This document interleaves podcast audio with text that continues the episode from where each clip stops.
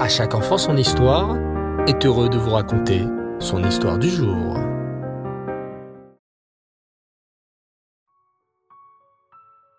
Bonsoir les enfants et Reftov, j'espère que vous allez bien.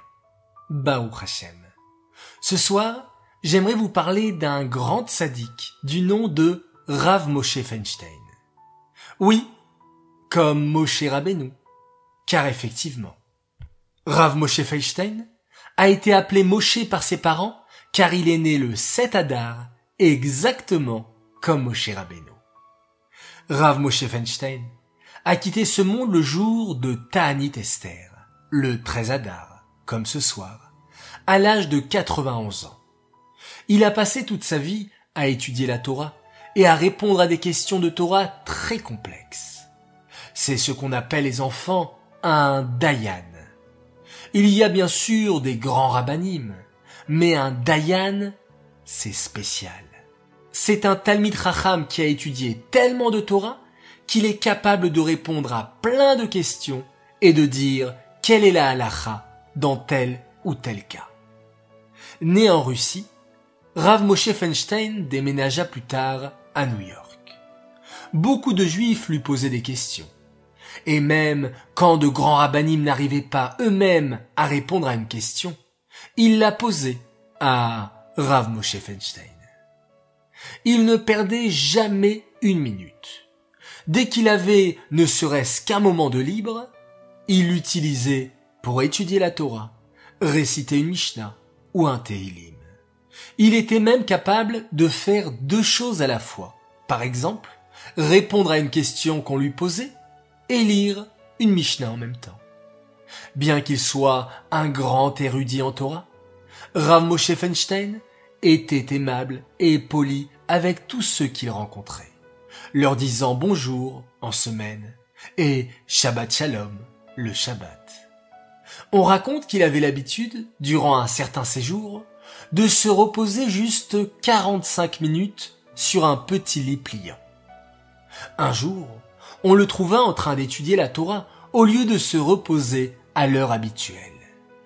Lorsqu'on lui en demanda la raison, il répondit avec un sourire il y a un petit enfant qui s'est approché de moi, et il m'a dit qu'il voulait se reposer. Je lui ai donc prêté mon lit. Et je remercie ce petit garçon. Grâce à lui, j'ai pu étudier un peu plus de Torah.